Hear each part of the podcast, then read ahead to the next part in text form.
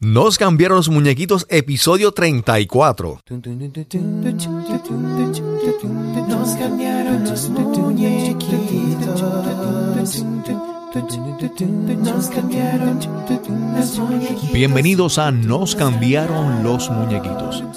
Porque lo único constante en la vida es el cambio. Y ahora con ustedes su anfitrión, Cristóbal Colón.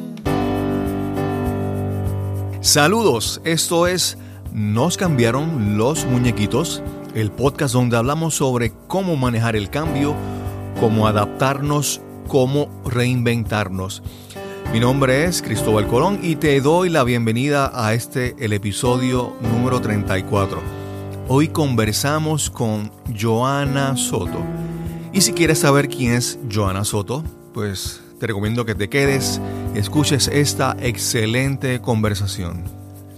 Saludos, bienvenidos a Nos cambiaron los muñequitos del podcast donde hablamos sobre cómo manejar el cambio, cómo adaptarnos, cómo reinventarnos.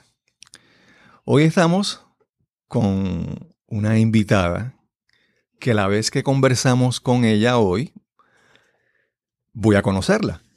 La, la he conocido a través de su podcast, Amigos en Común, y por intuición decidí, vamos a invitarla para, para conversar un poquito y conocerla. Y también que hay algo en la historia de ella que más adelante hablaremos. Hoy tenemos en nuestros estudios a Joana Soto Aguilú. ¿Cómo estás, Joana? Estoy encantada de la vida de estar aquí. Tú me dijiste hace un momento un, el título o el, el subtítulo de tu vida. ¿Cómo te defines? Yo soy una ávida buscadora de momentos de descubrimiento y conexión. Eso es lo que yo soy. Repítelo otra vez para acá. Yo soy una ávida buscadora de momentos de descubrimiento y conexión. Yo paso la vida entera, la vida entera provocando esos momentos. ¿Encuentras muchos? Ya que eres buscadora, ¿encuentras muchos momentos? Pues fíjate, sí, más de lo que la gente piensa. Yo soy bien curiosa por naturaleza, así que eh, dentro del espacio de conocer a las demás personas, el proceso de hacer preguntas es completamente natural. Así que si usted me encuentra en la calle eh, y me da la oportunidad, según entré aquí, me gustaría escuchar y conocer su historia. Vamos a empezar por ahí. Eh, eh, los momentos de descubrimiento y de conexión vienen haciendo preguntas. Claro. y yo me paso la vida entera haciendo preguntas. El, el, el beneficio de la pregunta es que tú, te abres a escuchar a la otra persona. Porque tú haces una pregunta, pero la pregunta en sí no tiene ningún, vamos a decir, valor. la respuesta es lo importante. Es cuando una persona te escucha, te escucha tu pregunta e inicia a hablar, ¿verdad? Lo que tú quieres, lo que tú deseas escuchar. Esa ese es la pregunta. Muchos filósofos y muchos sabios y maestros dicen que lo importante es cuál es la pregunta que uno tiene que hacerse, ¿verdad? Que, es la, la que abre la exploración de buscar qué es lo que hay ¿verdad? Averiguar. A mí me ha pasado, por ejemplo, que, que yo soy muy tímido, introvertido, y yo prefiero estar solo que yo no tengo muchos amigos, yo soy, pero después de que inicié el podcast, eh, me he visto en la obligación autoimpuesta por mí mismo de, de alcanzar a otras personas. En, inglés dirían to reach out, pues buscar llegar a otras personas. Y me, ha, me han pasado unas situaciones que son, eh, no sé, son, son especiales. Por ejemplo, que llega una persona y le, le empiezo a hablar o le pregunto. Solamente todo comienza con una pregunta. Y salen que la persona conoce mi barrio, conoce a alguien que es de mi familia y resulta que hace algo parecido a lo que yo hago y le interesa, es una cosa, una cosa espectacular. Si uno se abre, si uno empieza a buscar esos momentos de conexión. Joana, háblanos un poquito de tu historia para saber el, trasfondo, de dónde surge todo esto. Mira, eh, pues como la mayoría de la gente que me conoce sabe, yo soy nacida, criada y desarrollada toda boricua. Yo soy de aquí como el coquino. Nunca me fui a estudiar a Estados Unidos. Yo caminé por los barrios. Yo eh, soy de aquí como el coquí, como dicen por ahí. Ahora, en mi trayectoria me formé como contador. Yo estudié contabilidad. Y saben que esa no es la profesión que estoy desarrollando. Esa no es la profesión que decidí ejecutar. Cuando tuve mi primera experiencia de trabajo, tenía un director ejecutivo que era una persona extremadamente eh, eh, ingeniosa, eh, innovadora, intencional, creativa. Pero ese no era mi supervisor inmediato, mi supervisor inmediato era otra persona. Otra cosa. Era, era otra cosa. Así que cuando me reclutan para esta primera experiencia profesional, en la curiosidad nativa en mí siempre optó por tocarle la puerta. Eh, tengo esta pregunta, yo quiero saber más, yo quiero aprender más. Y me encontré con la siguiente respuesta. Yo, puedo yo no puedo enseñarte todo lo que yo sé. Yo no puedo ni quiero, parece. Eh, no, no, la contesta. Y realmente la pregunta Sí. fue una pregunta de reconciliaciones bancarias. Aquellos que no están reconciliando su cuenta bancaria, por favor, hágalo. Eh, le hice una pregunta sobre el sistema de contabilidad que estábamos usando y, y el proceso de reconciliación bancaria y me dice, yo no puedo enseñarte todo lo que yo sé. Y en ese momento fue como un clic. Yo dije, yo sé que yo tengo mucho potencial para hacer. Yo puedo dar más, ser más y hacer más. Esta persona no me va a ayudar ni a hacer más, ni a dar más, ni a hacer más. Así que este no es mi espacio. Yo temprano en mi carrera entendí que este no era mi espacio, así que me di a la tarea de empezar a estudiar, hacer otras certificaciones, empezar a complementar mi educación con eh, preparación en liderazgo, en desarrollo organizacional, en psicología, en coaching ejecutivo. Así que he hecho muchísimas cosas en la trayectoria, por ejemplo, certificarme con Dijon Maxwell Team. Yo Ujú. fui parte del President's Advisory Council. Llevo cinco años con ellos en el nivel de mentoría. Eh, hice mi nivel practitioner con Integral Coaching en Puerto Rico. Completé la certificación de coaching ejecutivo con eh, The CAP Institute y Valerie Burton. Eh, y me fui a certificar también con Personality Insights y la, Ok. eh, para la implementación de DISC. Así que he, he complementado todo un proceso para ayudar organizaciones y personas, ¿verdad? Porque las organizaciones están compuestas Claro. de personas. Joana, yo he conversado con muchas personas que cuando me dicen, me dicen todo eso. Me dicen, no, no, no, no exactamente todo eso, Pero, pero hay muchas personas que eh, coleccionan certificaciones. Ujú. Conozco gente y es como que triste porque personas que están como que buscando y buscando, pero no, no encuentran algo que los motiva a dar el primer paso.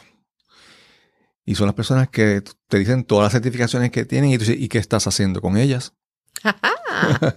Entonces ahora vengo con la pregunta, ¿qué estás haciendo ahora con todo eso que tú has adquiri- adquirido, con todo ese eh, conocimiento, toda esa certificación, adiestramientos? Háblanos entonces, ¿cuál es tu, tu a- aparte de ser eh, ávida buscadora, Es- Eso es parte de ser vida buscadora, porque cómo eso, todo eso se, se conecta para que sea tu vida, para que te brinde el sustento? Vamos a hablar sobre eso.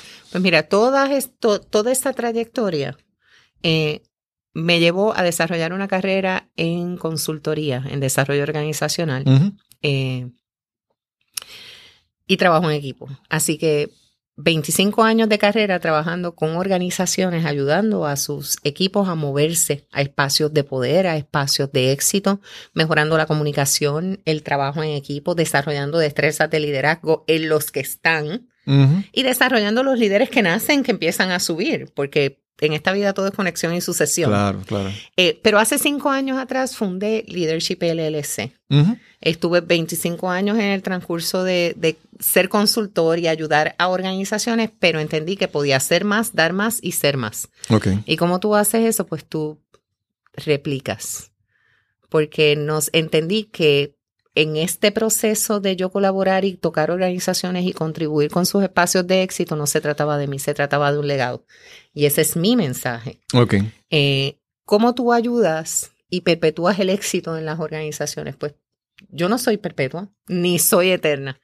Y entendiendo mi rol en el paso, eh, en el ciclo organizacional, tampoco soy eterna dentro de las organizaciones. Así que mi trabajo es desarrollar y capacitar a otros líderes que puedan continuar creciendo, creando y haciendo. Claro, claro. Y, a- y en estos últimos años, Leadership se, se ha dedicado precisamente a eso, a desarrollar otros líderes, a trabajar con otros consultores en búsqueda de su espacio para fortalecer las organizaciones dentro de ese marco. Claro.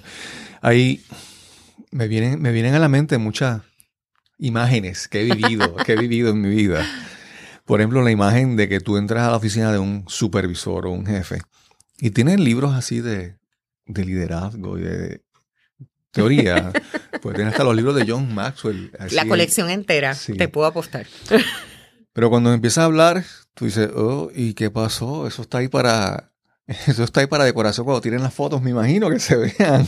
Pero, pero, pero no.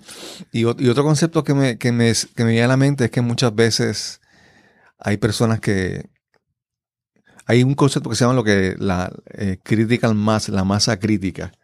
Que hay veces que, que, uno está como que a esta persona en un grupo está él solo buscando o ella sola buscando iniciar un cambio y es fuerte y es fuerte hasta que llega un punto que se alcanza una masa, una masa crítica que de repente como que se facilita todo, ¿verdad? ¿Qué, qué, qué elementos tú consideras que son importantes para, para iniciar cambios, para... ¿Qué, qué, qué es lo que tú consideras que, que, por ejemplo, que esa persona que está comenzando y quiere hacer un cambio, digamos, en su grupo de trabajo y empieza poquito a poquito, ¿qué, qué, qué tiene que tener en mente esa persona? Que, Dos cosas. El ingrediente para iniciar eh, el proceso de cambio tiene que nacer en el corazón de cada persona. Tú tienes que quererlo. Por ejemplo, eh, ¿cuántas personas a principio de año? Y es, y- y es yo creo que la resolución más popular. y nos reímos porque sabemos que la Sí, que voy a decir sí, es, sí, voy a bajar de peso. Este es él, este es mi año. Y entonces estamos tan eh, entusiasmados y el entusiasmo es importante para el cambio, pero el entusiasmo no es necesario para el cambio.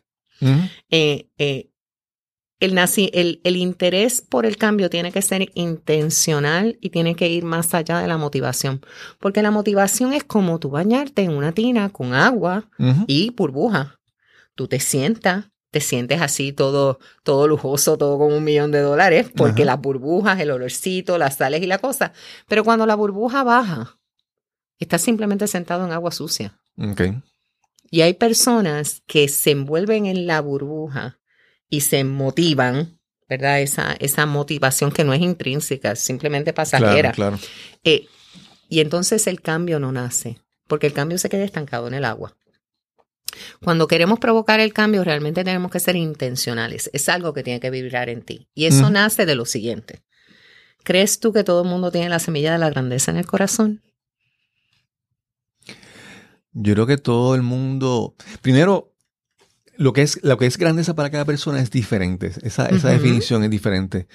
Porque, por ejemplo, para algunas para algunas personas tal vez puedan ser su grandeza, su es tener una familia feliz con sus hijos. Claro. A veces lo que ellos piensan que es éxito y grandeza es cosas externas. Hay personas que no, que, que grandeza es ser, ganarse 5 millones de dólares. ¿verdad? O sea, la- la todo el mundo tiene la semilla. La, la definición de lo que es grandeza es que yo creo que varía para cada persona.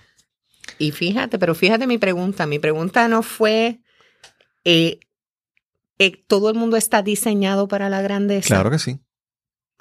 Pues todo el mundo tiene sembrada la semilla de la grandeza en el corazón. Porque no es mi grandeza. La- mi pregunta no fue, ¿todo el mundo tiene la semilla de mi grandeza en su corazón negativo? Claro, claro. Tiene que existir el deseo tuyo de ser la mejor versión de ti mismo. Ahí es donde el, el campo se hace fértil para nacer. Cuando la gente conecta en esos espacios donde ven más allá de lo que pueden ser, más allá de lo que son y fortaleciendo donde están. Hay muchas personas que le tienen miedo al cambio, porque el cambio es diferente, porque el cambio es incómodo, es con un par de maones nuevos. Cuando tú vas a la tienda y te pones un mahón, dice, lo, lo mira, es bien raro quien vaya y se mida un mahón en las tiendas cuando van a comprar. Usualmente levantan así y miran la etiqueta y dicen, este es el tamaño, este me sirve. Pero cuando llegamos a casa, el, el cuento es diferente. Pero las mujeres tienen una ventaja, que eso, yo una de las cosas que he descubierto que es una de las grandes maravillas del mundo moderno es los maones stretch, los que se estiran. Yo, como hombre, toda la vida los maones son duros. Bueno, esa es una ventaja, pero ahora están viniendo, eh, hay cambio en el escenario. Pero Pero sí, sí, encontramos con esa situación. aún los stretch, para todas las damas que nos están escuchando, aún los stretch, ustedes saben de qué estoy Claro, hablando. claro. Es, es como ponerte un par de zapatos nuevos, es como ponerte una pieza de ropa nueva que inicialmente te queda cómodo, entre comillas, pero en esos primeros momentos, en esas primeras semanas que lo vas usando, aprietan, te, Claro, claro. te limitan, eh, resultan ser incómodos hasta que se adaptan a tu forma. Ya después se convierten en tu pieza de ropa favorita. Todo el mundo tiene un maón favorito. Ese es el go-to, el que, el que te queda perfecto para salir, el que te queda perfecto para janguear, para ir a chinchorrear. eh, eh. Hay gente que tiene un par de zapatos que se los ponen con todo, porque esos son los zapatos más cómodos del mundo. Y cuando entramos en ese espacio de comodidad, yo no voy a salirme de ahí hasta tanto y cuanto yo no sea intencional en el proceso de querer cambiar. Ok. para yo poder salir a la tienda y comprar un par nuevo de maones o un par nuevo de zapatos, ¿qué tiene que ocurrir? Que ya la vida útil de la anterior no da más. Pero hay gente que lo sigue usando, Sí. no importa qué. y se resienten y resisten entrar en un proceso que los saca de su zona de confort. Por eso la motivación no es suficiente cuando hablamos de cambio. Tienen que ocurrir dos cosas. Tú tienes que creer que es posible para ti. Tienes que creer que hay semilla de la grandeza en ti para lograr el cambio que tú quieres proponer. Pero también tienes que creer que existe en la otra persona la capacidad de hacerlo. Ok. ¿Cuántos intentos de cambios eh, no se dan en las familias, en las relaciones, en los amigos, en los espacios eh, de diversión que duran tres segundos? Porque en el momento en que empezamos a intentar traer a la gente al cambio, porque queremos arrastrarlo, los agarramos por las manos y le decimos, tienes que ver todo lo espectacular y emocionante que hay aquí detrás, ven conmigo, ven conmigo. Tú solamente estás compartiendo tu versión del cambio, Claro. el mensaje que hay para ti. Pero ¿y qué hay para la otra persona?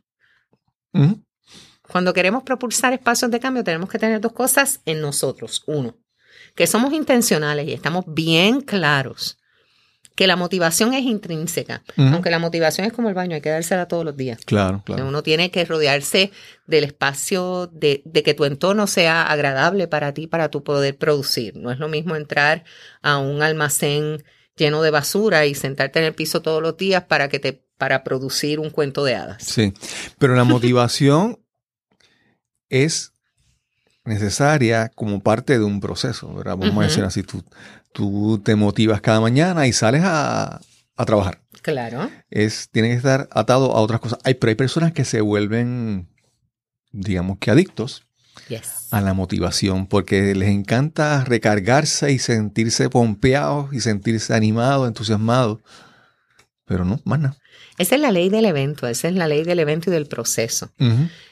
Es bien bueno estar, porque todos, eh, todos los seres humanos buscan la felicidad o, o el estado de la felicidad. Todo- todos los seres humanos queremos buscar, eh, andamos en la búsqueda de aquello que nos hace sentir bien, de aquello que nos inspire, porque por un segundo, por un momento, ese éxtasis que sentimos cuando estamos motivados. Ese es el mejor espacio para estar. Claro, claro. Así que en ese momento se toman tantas decisiones, a veces no necesariamente las más saludables, Sí, pero sí. en- es en ese momento de éxtasis que tomamos ciertas decisiones y decimos, ok, este es el día. Hoy estoy inspirado, motivado, llenamos las redes sociales de todos esos memes de inspiración, de Sí. corazones, flores y tengan un buen día y no hay problema.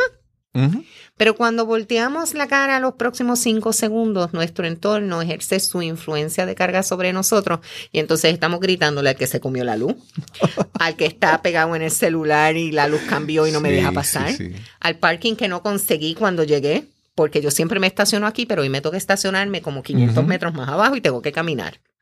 Este, hoy se fue la luz en casa, hoy eh, eh, se me quemó el café, hoy no, no pude desayunar, hoy no pude hacer todas las cosas que yo quisiera, so el mundo va a revertirse y toda esa motivación que yo puse a las 5 de la mañana en las redes sociales se va a ir por el caño. Sí. No, y lo peor de todo es que muchas veces todo eso pasó te sientes mal, te sientes miserable y ni siquiera te diste cuenta por qué. Exactamente. Porque la motivación no sale de aquí. Y cuando queremos cambio, tú tienes que despertarte todos los días pensando cuál es la razón que te hace moverte. Exacto. En, eh, hace, déjame ver, yo creo que harán como, como algunos tres, tres, cuatro años. eh, mi hermana vino con, con la idea de hacer un 5K Ok. a beneficio de, de O sea, de hacerlo, de, de, de, organizarlo. Sí, no, no, de participar, porque Ah, de ya, el- participar, ya el ok, evento estaba Ah, organizado, ah, era a favor de una persona, eh, eh, de una persona que, ¿verdad? Que estaba en necesidad y ella me dice, vamos a caminar. Mi hermana es una defensora de todas las causas justas. Yo también, pero, pero, pero ella en su haber, todo aquello que es una causa justa, ella va a estar como, como combatiente en la línea de batalla. Y le digo, pues dale, yo nunca he hecho un 5K. Ok. Eh, y para las personas que no nos están viendo, yo no soy una chica petit. Yo soy una mujer alta y grande y voluptuosa. Eh, sí, yo soy así como redondita. Así que un 5K no es necesariamente una actividad en la que yo me veía directamente Claro. enfocada. claro. Son Y- tres millas y media. Exacto. Y más si no has, si no has comenzado primero con una milla o un milla No, y media. en la vida había caminado yo tanto. Eso fue como dos semanas antes de ese evento. Ok. Así que es mi hermana, yo la voy a acompañar y le digo, bueno, vamos. Mi esposo eh, en ese entonces me dice, pues yo voy contigo, yo voy a acompañarte. Y yo, pues está bien. Salimos del Roberto Clemente. Ustedes conocen la avenida, eh, la avenida Rupert en ese tramo. eh, después que uno pasa la luz, la primera, la segunda luz, después del Roberto Clemente, que es el cruce bien grande donde está el banco, de ahí en adelante, a mediodía, no hay quien camine sin una sombrilla. Eso es algo importante. Mencionaste que a mediodía. Quien camina 5 a mediodía es otra cosa. Eh, misma. Es, porque, ¿verdad? La- la- la- las ocurrencias que uno tiene por ayudar y yo voy, yo salí lo más contentita, yo estaba preparada, aunque fuera a llegar última. De hecho, no llegué última, pero eh, cuando voy en el camino, después que paso esa luz, le digo a mi esposo, oye, cómprame una botella de agua, yo sigo caminando, porque él no tenía número, pero yo sí. Así que yo seguí caminando, mi hermana ya iba de regreso, ella iba en la Ok. carne, y yo veía a la gente pasar y pasar y pasar. Cuando llegamos a los Borinquen Towers, ahí era la vuelta para regresar. Ok. Ya ha pasado una hora y yo voy a mitad de camino. Y empiezo a llorar porque me dieron unas ganas de sentarme en el medio de la carretera. Ay, Dios mío, yo me jalaba el pelo. Yo vi la gente sentarse en las paradas de guagua, sentarse en la orilla de la carretera porque el calor era tanto, eh, Claro. el, el cansancio. Ya las personas que quedan atrás en un 5K no son los atletas, Sí, ¿verdad? sí. Son, son la gente con, con otra condición El física. como calor agota, el sol directo te agota. Sí. Así que empiezo yo a llorar y yo agarraba el bulto de mi esposo y lo agarraba por la mano y le decía, déjame sentarme, déjame sentarme, pero con la voz de la desesperación. Y él se me quedó mirando y me dice, tú tienes mil razones para cansarte y quitarte. Mil. Porque el sol está brutal, porque tienes sed, porque estás cansada, porque estás frustrada, porque no, no estás teniendo los resultados que tú quieres. Bueno, necesitas una sola razón para llegar hasta allí. ¿Cuál es esa? Entonces rompo a llorar yo más todavía, porque se me salió el corazón así como a flor de piel. Eso fue uno de esos momentos trascendentales donde tú descubres de qué estás hecho. Sí. Y empecé a pensar, ¿por qué dije que sí al freaking 5K? ¿Por qué dije que sí a ponerme unos pantalones y unas tenis sabiendo que yo no tengo la condición física para hacer esto, sabiendo que no todos, que yo no tengo todos los elementos para ganar? Y aún así decidí meterme a la carrera. Y algo, algo que también hacer una, interrupción así es como muchas veces uno toma las decisiones porque alguien le dice, pero en- tú me dijiste hace un momento que tú tomaste la decisión con tu hermana, pero tu hermana ya iba, siguió su paso y te dejó atrás. Sí, no, porque el- ¿Cómo tomo la decisión muchas veces y después como... Pues mira, te estoy diciendo que se toman decisiones en momentos de éxtasis y motivación. Exacto, sí. Porque cuando ella viene con, con eh, el- con el evento, con la razón, con la causa, ella tocó una fibra de mi corazón. Claro. Tocó una parte de quien yo soy y me inspiró a ser mejor persona. Y yo dije, esta es la manera en que yo puedo colaborar. Y le dije que sí a un 5K. Ajá. Porque en el momento de éxtasis yo no pensé el, el 1, 2 Claro, y 3, claro. ¿verdad? En lo, en lo que iba a ocurrir. Así que cuando mi esposo me hace esa pregunta, me dice, ¿cuál es tu razón para seguir? Porque si te quieres quitar, nos quitamos. No hay problema. Pero ¿por qué razón tú quieres seguir? Y mi contestación en ese momento fue, porque yo le di mi palabra a mi hermana. Ella es un ser que yo adoro, admiro y respeto. Y si ella pudo, dentro de sus circunstancias y condiciones, ¿por qué yo no? No era contribuir con la causa social, no era, eh, eh, no fue el, el proceso de obtener una medalla, no fue el proceso externo, fue el proceso interno. El descubrir que yo puedo hacer cosas. Y que yo no estoy limitada a las etiquetas que el universo me tiene puesta allá afuera. Porque la mayoría de las personas cuando yo dije que iba a participar en un 5K me dijeron, ¿de verdad? Sí, la, la inspiración fue... Ellos, ellos hicieron la pausa para ver si estabas haciendo un chiste para que te rieras. Exacto. Eh, porque la gente tiende a ponernos etiquetas sin Claro. conocer nuestra historia, pero sin Mm. conocer eh, la capacidad que tenemos cada uno de nosotros de enfrentarnos a, a, a los obstáculos de la vida. Y en Claro. ese momento, para mí, no era solamente llegar a la meta, era llegar a la meta por mí. Porque en el camino yo entendí que yo no soy de las personas que se quita. ¿Cuántas veces en el transcurso de la vida miramos para atrás y decimos, yo lo voy a dejar hasta aquí? Como la, las, la, ¿verdad? La- la- las decisiones que tomamos a principio de año. Empezamos bien chévere. El lunes empiezo la dieta, a brincar, a saltar en el gym y pagamos un gimnasio que después de marzo nos siguen descontando y no nos atrevemos a ir al banco a, a parar Sí. el descuento automático. Empezamos a volver, eh, regresamos a los viejos hábitos de alimentación porque no- nos decimos que es comer lechuga y tomate, pero tampoco queremos aprender otras alternativas para, para confeccionar nuestros alimentos, otros procesos para tomar decisiones. Decimos que vamos a ser las personas más exitosas del mundo, pero entonces nos mantenemos rodeados del promedio de las personas que no nos van a ayudar a crecer. Claro, no claro. decidimos, no decidimos ir a buscar un coach. No decidimos ir a, a- a hacer crecer nuestro espíritu dentro de cualquiera de nuestros espacios. Sí. Así que tomamos unas decisiones en momentos de éxtasis que en el momento de la consistencia no se dan. Y los, para eso los cambios, eh, en- eso es importante para los Te cambios. iba a decir que eso de la toma de decisiones, mencionas el, el estado de ánimo tuyo, ¿verdad? Pero también los factores externos, porque yo me atrevo a apostar que si en un semáforo alguien se acercaba donde ti y te daba una, una hoja anunciando el 5K, ese mismo 5K posiblemente tú no ni le hubieras prestado atención. Pero muchas veces tomamos decisión por factores externos, por la presión. En este caso, ¿verdad? es tu hermana. Y, ¿verdad? Pero hay Claro. veces que le damos importancia a personas que no son, que no se la merecen en nuestra vida. Y esas personas influyen en nuestras decisiones. Cuando, por ejemplo, una persona, yo recuerdo un caso de una persona que se compró un carro y alguien le dijo, ay, pero tú ahora tienes ese carro, ahora tienes que comprarte unas gafas que vayan con ese carro. Y se gastó, y se gastó 300 dólares en, un- en unas gafas de sol. Entonces, ¿cómo tú le, las decisiones, cómo las tomas? Tienes que ser consciente de cómo las tomas, por qué las estás tomando.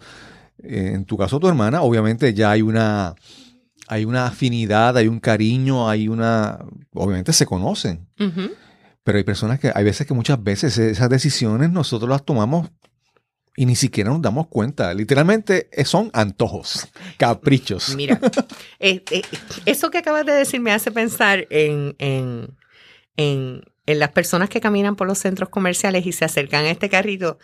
Todo el mundo sabe del carrito que estoy hablando.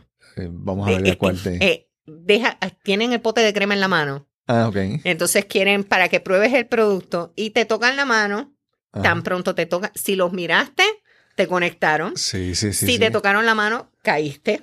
Ahí- eh, y no y ponen ni muchachos ni muchachas feas. Eh, Para nada. No, no. Porque ese es un proceso, ese es un proceso eh, eh, de neuroconexión. Es un proceso de neuroconexión. Sí. Esa es la influencia que ejerce el mercado. Pero el, el truco de esto es lo siguiente.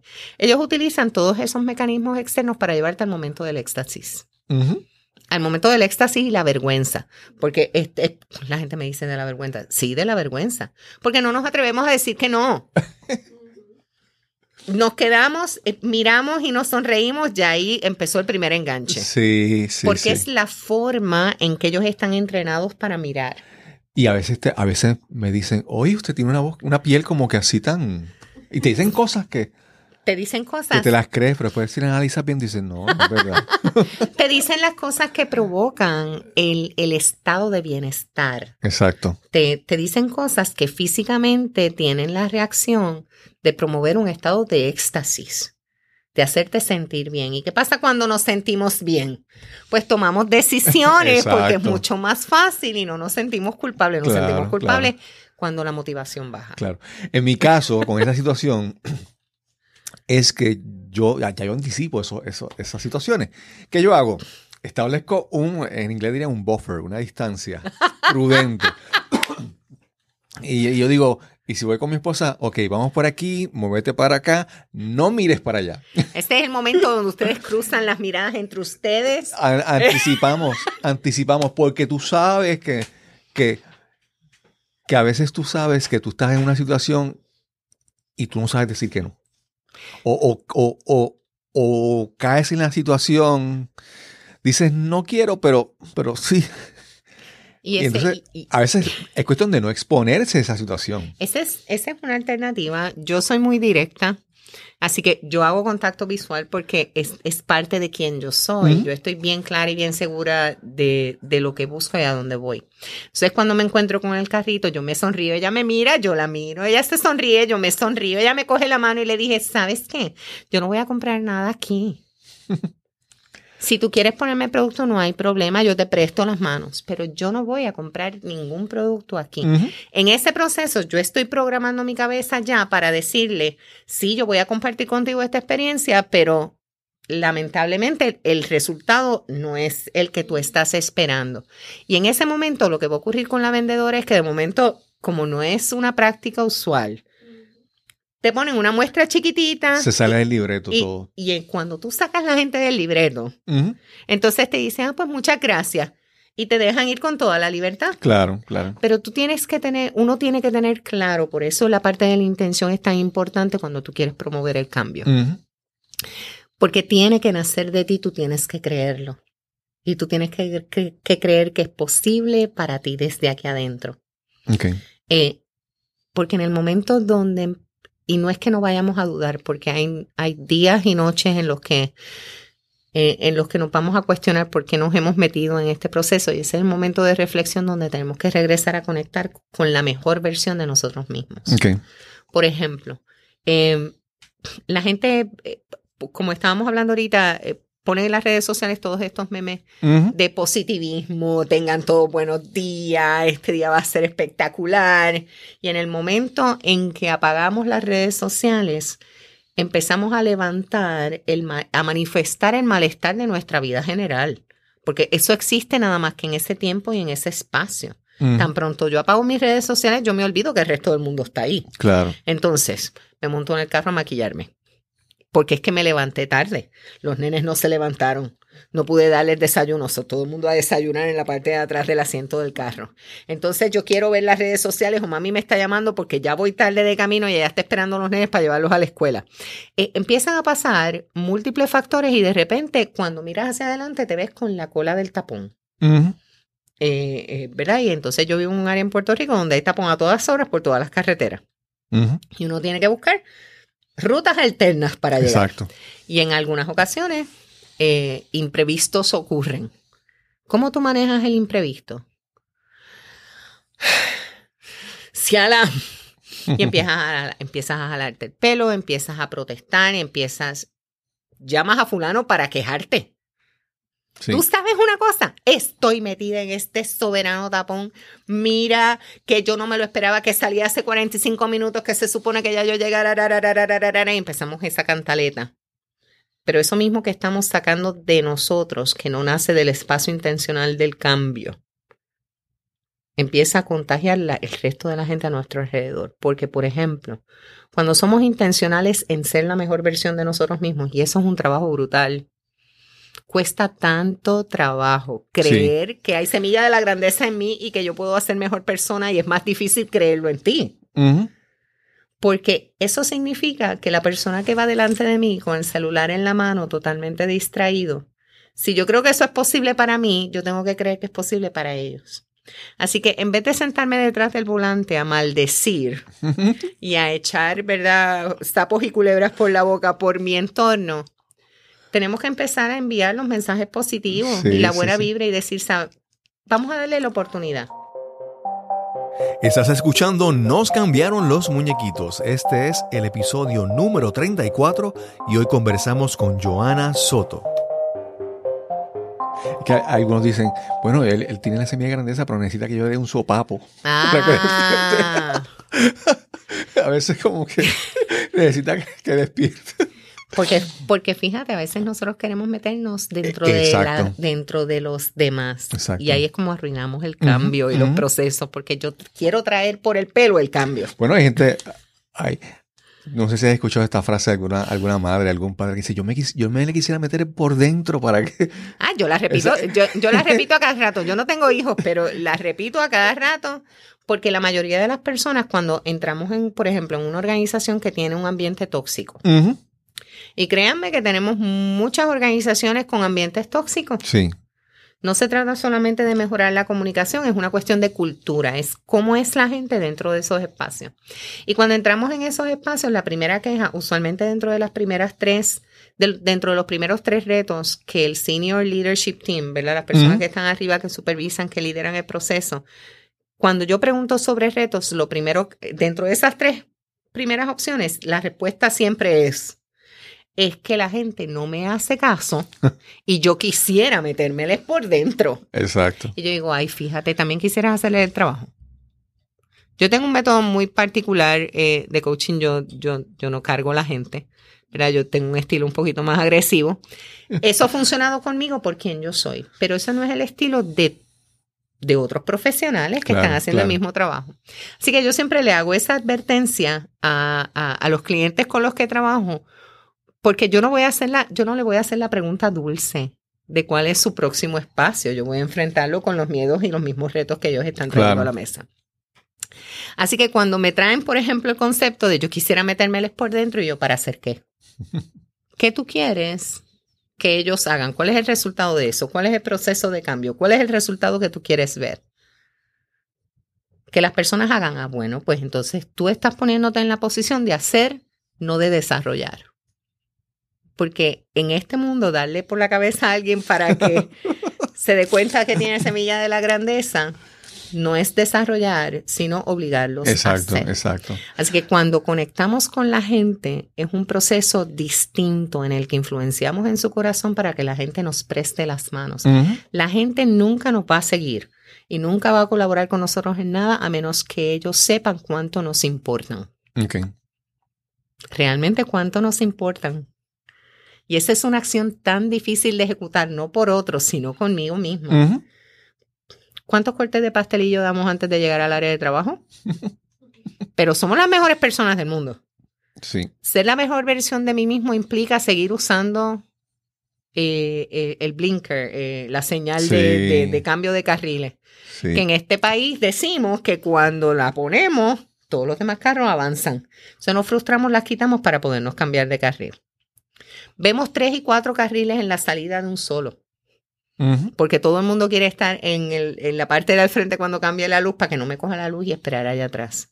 Pero la mejor versión de nosotros mismos implica actuar de manera cívica y ser parte y seguir y ser ejemplo de lo que queremos ser. Porque es bien distinto decir, yo quiero, yo soy una persona bien positiva, Ujú. bien, bien positiva. Mal rayo parta, se fue la luz, Sí. Se me fue el agua. El Sí. banco me lo cerraron Si todo- temprano. si todo está óptimo, soy positivo. Si todo va de acuerdo, mira, no es si todo está óptimo, es si todo está de acuerdo a mis requerimientos. Sí, por eso digo, óptimo es- lo defino yo. Óptimo. Mira, si, es- si esto está como yo quiero y como a mí me gusta, entonces yo soy la persona más positiva del mundo. Pero el positivismo no puede estar condicionado al es- el- igual que el cambio, no, puede, no está condicionado a cómo tú te sientas. Por eso es que el- cuando hablamos de cambio y de influencia, tenemos que ser consistentes en creerlo y tiene que nacer de ti. Mira, vamos tarde, ok, ¿qué alternativas tenemos para buscar tarde? Yo no puedo explotar como una bomba Claro. porque eso contagia a todo el espacio y me contagia a mí, entonces ya yo no voy a ser una mejor persona. Y eso es tan difícil hacerlo eh, en nuestra vida personal, en nuestros espacios de trabajo, porque como el ejemplo que me estabas dando de, de, de la maestra este, eh, y los Boy Scouts, eh, antes de empezar el programa, mira, es... eh, muchas personas a nuestro alrededor quieren ser simplemente la pantalla de su mejor versión. Claro. Y el trabajo tiene que empezar adentro. Y, Claro. ese, y esa es una experiencia religiosa, como dice la canción. Sí. Y hay gente que lo que hace es que yo, yo no quiero, quiero interactuar lo menos posible. Yo, yo recuerdo, yo, sé- yo recuerdo un supervisor que decía, que decía, y lo decía abiertamente, yo vengo aquí a trabajar, yo no vengo a ser amigo. Pero eso Mm. él lo dice para decir como que no vengas para acá a, a hablar mucho conmigo y a conversar. Solamente lo necesario. Era como que una, una, una barrera, una, una pared que construía para, anunciada ya abiertamente para que no, no te acerques mucho a él, para no hacer esa conexión. Tú sabes que una de las cosas a las que más tememos en la vida es a conectarnos a los demás. A nivel personal, a nivel profesional, a nivel, eh, eh, a nivel comunitario. A lo que más tememos en esta vida es a dejar entrar a otras personas en nuestro espacio y nosotros ejercer influencia en los demás. Tenemos a establecer ese balance. Una de las cosas, eh, una de mis películas favoritas es Avatar. Y cuando le pregunto a la gente si la ha visto, eh, siempre le pregunto qué es lo más que le gusta de la película. Mi momento favorito en toda la película es el momento donde el protagonista eh, se monta encima de, de- Del animal que, del- que- del ave que vuela Sí.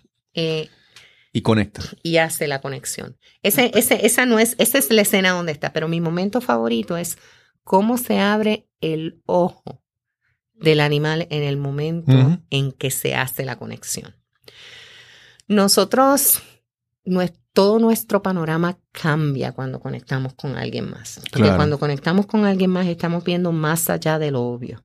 Estamos viendo la tristeza de su corazón, estamos viendo las posibilidades eh, pero también estamos viendo las limitaciones y los retos. Porque lo, como dijimos ahorita, la grandeza para mí es una cosa y para ti es una cosa completamente distinta. Exacto. Y cuando yo enfrento a las personas a la pregunta de la grandeza, les digo, ¿qué tú quieres ver como resultado? Es que yo quiero hacer lo que el otro hace. No, tú no puedes hacer lo que el otro hace. Claro. Tú tienes que hacer lo que tú haces. ¿Y qué es lo mejor que tú puedes hacer? Claro, lo que pasa es que muchas veces la responsabilidad de descubrir qué es lo que tú quieres hacer no es Ah. tan fácil como imitar a aquel que ya está haciendo algo. Y descubrir nuestra voz y camino, eso es más difícil todavía. Sí, sí, sí. Es algo que, que- que este podcast me ha dado la oportunidad, eh, y eso es lo que yo, de las cosas que más disfruto, es que nosotros conocemos una persona, pero la información que recibimos al conocer es limitada. Y tu mente tiene entonces un montón de espacios vacíos sobre esa persona. ¿Y qué hace tu mente? No le gustan los espacios vacíos. Usted empieza a rellenarlos con una historia, con prejuicios, con experiencias pasadas. Tú creas, tú creas un, un cuadro más completo de esa persona de lo que tú entiendes, pero no lo que realmente es. Y a mí me, pasa que eh, he tenido la oportunidad de compartir aquí en el podcast con personas que ya conozco, pero no conozco tanto hasta que no hago una pregunta. Y cuando entonces descubro la historia más amplia de esta persona, los espacios vacíos que estaban llenados, llenos de, de creaciones imaginarias, de repente se llenan con cosas reales. Y de repente tú entiendes mejor esa, esa persona, entiendes por qué actúa de esa, de esa manera. Yo el- hace un tiempo entrevisté a un, a un amigo que él, en parte de su, de su de su conversación sale como él estuvo en la en, en el 11 de septiembre, después del 11 de septiembre, en la Torre Gemela, ayudando con, sus con sus canes de búsqueda a, re- a recuperar cuerpo y a recuperar, eh, en buscar sobrevivientes. Y cuando yo, yo siempre lo he conocido como esta persona, que wow, él es un gran rescatista y todo eso, cuando de ese día lo escucho su historia y digo, ah, entonces yo, yo recuerdo como en aquella ocasión yo lo veía de pie en esta situación y yo sabía, yo dije, wow, en ese momento él estaba aprendiendo. Él era todavía mucho menos de lo que yo pensaba, ¿verdad? Entonces eso, descubrir cuando tú conectas con esa persona y tú llenas ese, no llenas, reemplazas los espacios, las cosas que habías puesto en su espacio vacío, entonces de repente es, es mayor el conocimiento, ya hay como que mayor responsabilidad porque te conozco, ya sé lo que es, ¿verdad? Y hay un proceso, cuando se da eso, eh, hay un proceso, hay, hay fichas que cambian en uno, en la manera en que vemos la vida y tomamos decisiones para nosotros, no necesariamente para los demás, las decisiones que empezamos a tomar para nosotros.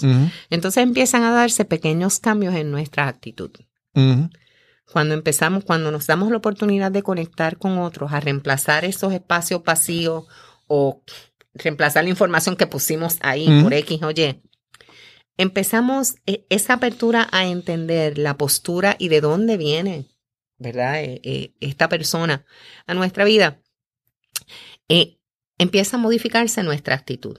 Claro, claro. Porque entonces las lecciones que hemos aprendido a través de esa conexión empiezan a darse a nuestro alrededor y nos vamos a ver un poco más gentiles, nos vamos a proyectar de forma más agradable y de forma más simpática, pero en nuestro corazón empieza a pasar lo que le pasó al Grinch, que empieza a, a crecer en vez de a recogerse el corazón. Claro. Es que en cada acción está la acción, pero también hay una, una motivación o una intención detrás de eso.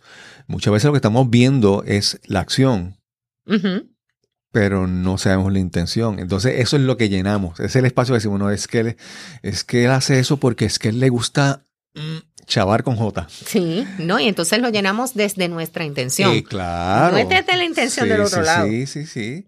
Con nuestro conocimiento, no, no, con nuestro desconocimiento es que lo llenamos. Con nuestras malas experiencias, como yo, yo siempre digo que, que, que, por ejemplo, en un momento, un divorcio puede ser un acto de valentía o un acto de cobardía. Porque, Sí. la, porque lo, importa- importante es la motiva, o sea, la intención, cuál- qué motivó esa acción, ¿verdad? La acción de por sí no es mala o buena o, o qué sé Claro. yo, es, es ese contexto, ¿verdad? El contexto de la, de la motivación, de qué ocurrió, ¿verdad? Esta persona que, que de repente va desesperado por la carretera y tal vez va cortando, haciendo cortes de pastelillo como mencionábamos. Pero si de repente un policía lo detiene y dice, no, es que voy al hospital, voy con urgencia. Entonces ahí tú te das cuenta de que no es el acto, sino también el contexto, la motivación que, que movió a esa, a Por esa eso, por eso cuando yo hablo de cambio y hablo de los elementos del cambio, siempre empiezo diciendo que hay dos factores Claro. que son los básicos. Ca- ningún cambio, ninguno, va a darse si yo no creo en que es necesario porque tiene que haber la intención, eso me tiene que mover. ¿Qué es lo que me lleva a mí? Por ejemplo, ¿qué es lo que me trae a mí desde mi espacio y mi hábitat hasta este podcast? La intención de añadir valor, Claro. de conectar y conocer y de crecer y de compartir un mensaje.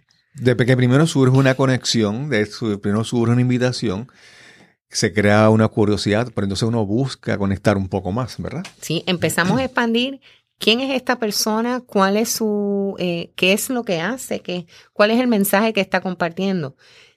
Y eso hace que, ¿verdad? Todas esas cosas, siempre y cuando estén alineadas a tu escala de valores, conectan con un espacio en ti que te van a hacer levantarte todos los días.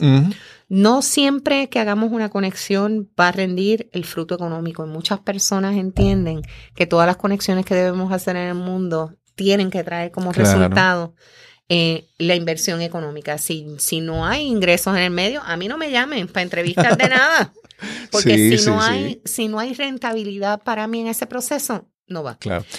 Es, eh, una de las cosas que pasa en este podcast, y yo lo, lo he dicho, lo he hablado, es que el, el podcast como tal eh, sí puede ser una alternativa de generar ingresos. En mi caso, en esta etapa no lo es. Pero hay, un, hay unos beneficios que no son fácilmente cuantificables. Ujú. En la parte de, de todo lo que yo he compartido, de las conexiones que he hecho, de las historias que he escuchado, de las personas con las que he hablado, las personas que entonces deciden escucharme porque quieren escuchar esa historia y entonces conectan. Hay gente que te va, va a escuchar posiblemente este episodio por primera vez por, por escucharte a ti, pero van a conectar conmigo también. y les va a gustar tu contenido y van Sí, a continuar sí. buscando. Pero ese es el beneficio que no es fácil de cuantificar. claro. Eh, yo le digo que para mí eso es, es- es enriquecimiento, pero no es un enriquecimiento monetario. Y eso, si tú te limitas en pensar solamente en que hay para mí, solamente cuando es en, en dinero, pues te pierdes todas esas otras, otras cosas. Sí, no solamente te pierdes todas estas otras cosas, pierdes la oportunidad de nutrir y crecer. En este mundo no estamos diseñados, el ser humano no está diseñado para estar solo. Desde el inicio de los tiempos, el ser humano ha vivido en comunidades. ¿verdad? Desde el punto de vista que lo quieran ver, quien lo quiera ver. Estamos diseñados para vivir en comunidades. La gente siempre ha, eh, eh, se ha movido en grupos, ha establecido eh, comunidades, ciudades, pueblos en conjunto. Estamos viviendo un tiempo bien particular porque eh, aunque estamos conectados a los dispositivos di- digitales sin conectarnos con las vidas alrededor, estamos pasando tiempo en los dispositivos conectando con las personas. Así que es otro tipo de otro tipo de proceso de conexión. Es como el programa eh, que dicen Together, but, Alone but Together or something like that. Ajá.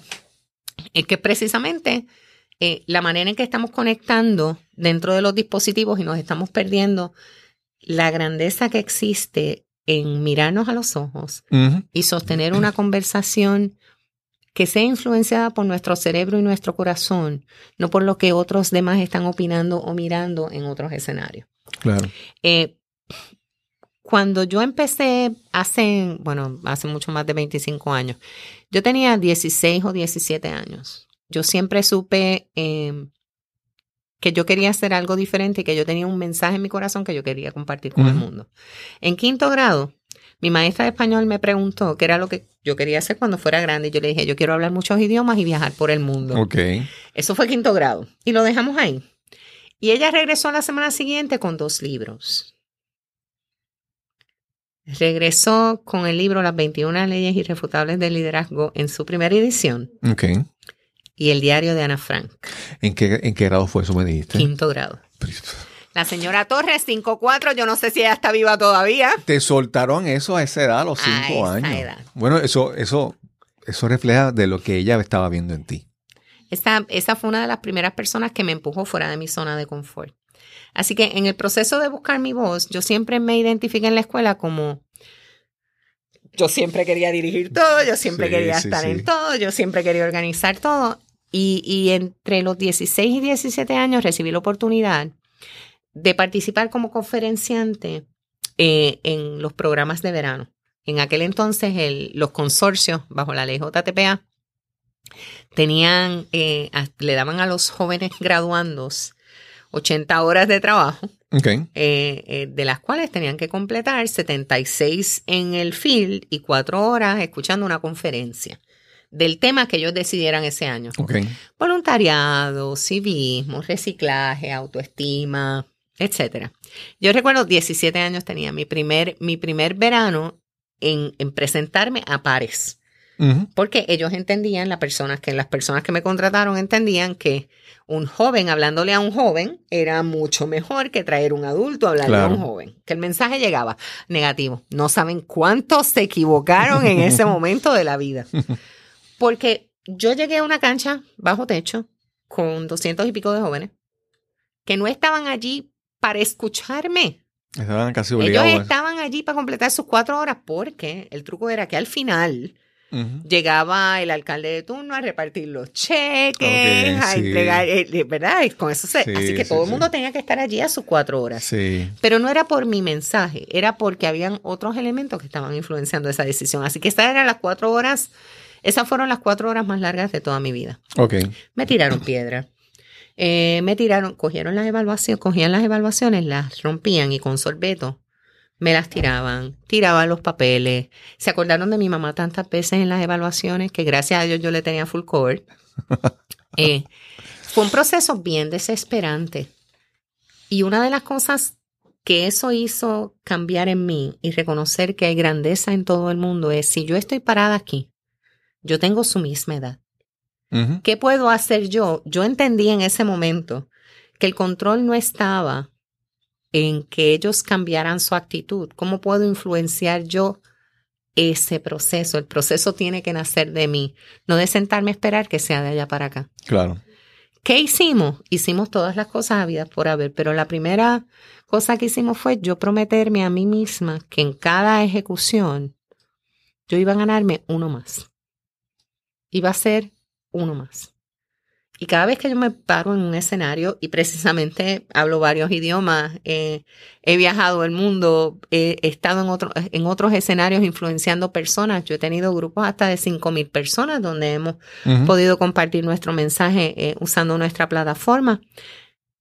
Es ganarme cada corazón. Cada vez que yo me subo a un escenario, si yo quiero provocar el cambio en alguien o invitarlo al proceso de cambio, yo trato de conectar con cada una de esas personas en el espacio donde esté.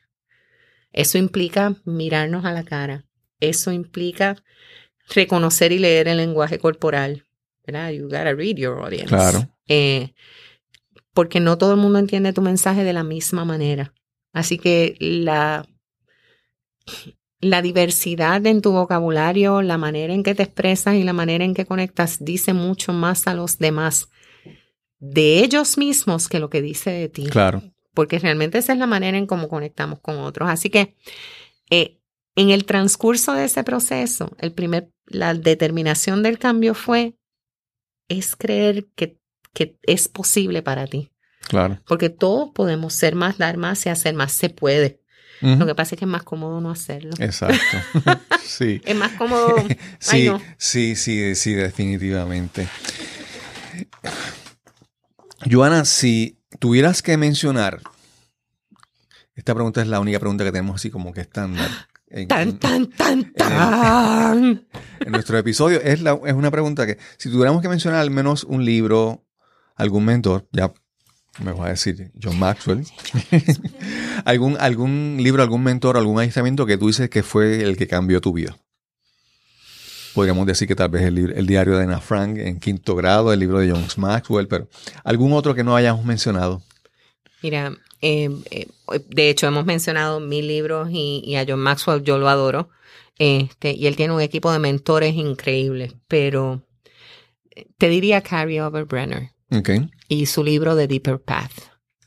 Eh, Carrie Overbrenner es, eh, eh, lo consiguen a través de la marca Igniting Souls. Eh, él está en las redes sociales así mismo, Igniting Souls. Eh, Carrie, K-A-R-Y. Y su libro The Deeper Path. La historia de Carrie es bien intensa y bien interesante porque él era pastor. Eh, y él habla eh, eh, cómo, cómo, cómo levantar la pasión en tu corazón para ir en la búsqueda de la claridad.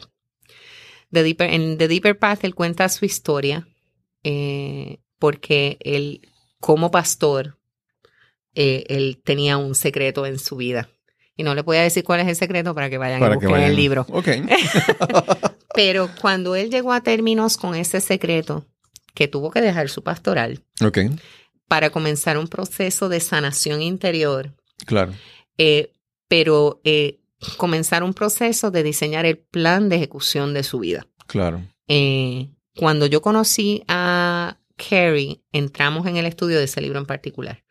Eh, él fue una de las personas que ha influenciado en mi proceso de búsqueda de identificar aquello que es saludable para mí, pero aquello que va a funcionar para mí Claro. porque es genuino, es natural, es parte de mis fortalezas, porque ¿para qué invertir el tiempo en mejorar nuestra mediocridad cuando podemos invertir nuestro tiempo en fortalecer Claro. lo bueno que hacemos ya? Perdemos tanto tiempo y energía para hacer el promedio de cuando podemos invertir tanto Exacto. tiempo en desarrollar la grandeza de.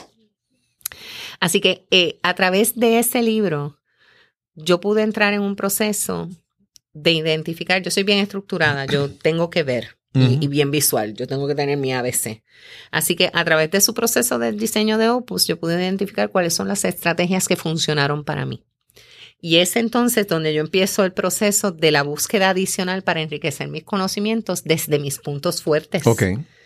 Porque eso quitó de mi vida toda la frustración de aquellos elementos que sí yo voy a trabajar todos los días, pero en vez de invertir mi energía en moverme de un 3 al 4, ponle de- en una escala del 1 al 10, conectarme con las personas que van a que son mejores que yo en ese elemento. Y eso es lo que ha hecho nuestro, eh, eh, eso es lo que ha hecho leadership, leadership la gran empresa que es. Yo no lo sé todo. Reconocer como líder que yo no lo sé todo y yo no tengo todas las contestaciones. Eh, pero traer la diversidad de elementos que nos hacen juntos una fuerza de gran influencia y de positivismo. Así que si te tuviera que decir un mentor, Carrie Overbrenner y su libro The Deeper Path. Ok, muy bien. muy Esos bien. dos me cambiaron la Eso vida. lo, lo vamos a buscar y vamos a, a revisarlo. Incluiremos en las notas del, del episodio la información con, todo- con el libro y con la página web de, de tu mentor.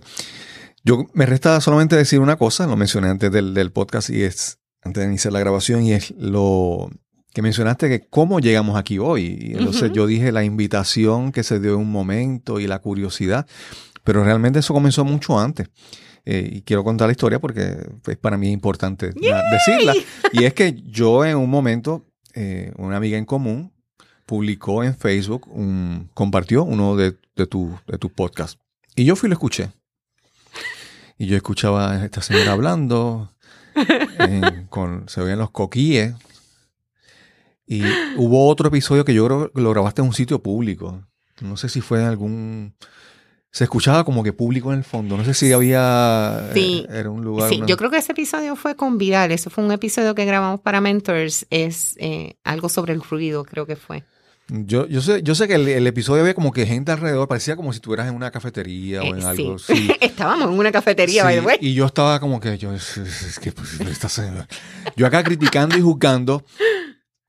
Y, y justo también en ese momento, eh, en, en esa época, también escuché otro, otro, otro podcast. Creo, me parecía que era alguien, no sé, que de alguna manera yo pensé que estaba asociado a ti. No sé, era alguien que.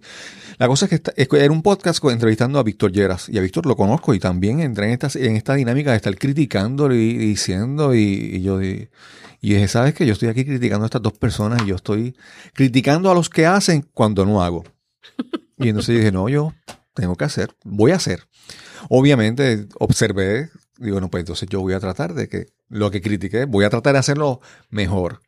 Pero eh, el, el, el, el de Joanna Soto eh, Show, El de Joana Soto Podcast. sí, pues yo, eh, fue una de las razones para yo iniciar mi podcast, así también como la entrevista que hicieron con, con Víctor Lleras, que en el momento en que yo me di cuenta de que uno está, es, es más fácil sentarse y creerse superior porque uno está observando y criticando a alguien y no hacer. Y en este momento, pues yo decía, no, vamos a hacer.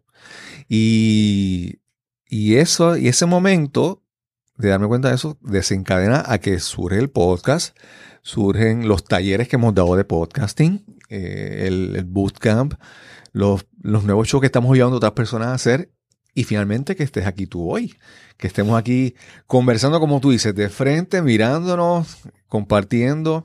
Agradezco mucho que primero que hayas hecho aquel podcast, que me hayas dado la oportunidad de, de escucharlo y, y criticarlo y darme cuenta de, de lo que estaba haciendo y, y que hayas aceptado la invitación de estar aquí hoy. Espero que, espero que haya sido eh, que haya sido una buena experiencia para ti. Para mí lo ha sido. Eh, ha sido de gran aprendizaje. Eh, yo como tú usaste las muletillas, se supone que, que no, las, que no, las, no las diga. Y estoy aquí como que... eh, eh, Déjame, Entonces no ayudar. Sí. No, eso se da cuenta. Yo sé, yo sé que, que cuando no, cuando uno está en, con, vamos a decir, con perdiendo, no, no, no perdiendo el control, sino que ya no, no todo está controlado, sino está entrando en zonas que no es, que estamos improvisando, ¿verdad? Que Es- estamos, Estamos comprando el mouse nuevo. Sí, sí, entonces ahí uno regresa a, la- a las muletillas. Eh, que todavía te escucho y yo digo, wow, cuánto me falta por aprender de tantas cosas. Eso, eso es. eh, hay gente con la que en el podcast aprendo, pero en tu caso aprendo y me doy cuenta de las cosas que me faltan por aprender. Agradezco esta oportunidad. Eh, espero que se vuelva a repetir la oportunidad en, en otra ocasión con algún otro tema así tan profundo como este. Algunas, ah, y finalmente, sí, ¿dónde te podemos conseguir? Dinos tu, tu página de internet, eh, ¿cómo te consiguen? Me consiguen en www.leatherchip.net. Sí, leadership es como leadership sin la A. Sin la leatherchip. Así mismo como, como lo están escuchando, Sí. www.leatherchip.net y en todas las redes sociales, arroba JS Aguilú. Ok, ahí sí, porque es muy importante, Aguilú. Sí, le estaba diciendo al, al, al inicio de, antes de entrar en el podcast, que mi mamá quisiera escucharse. Este, así que, verdad, muy, muy honrada de eso. Pero Cristóbal, yo quiero compartir contigo en profundo agradecimiento la invitación que me diste para ser parte de este proyecto.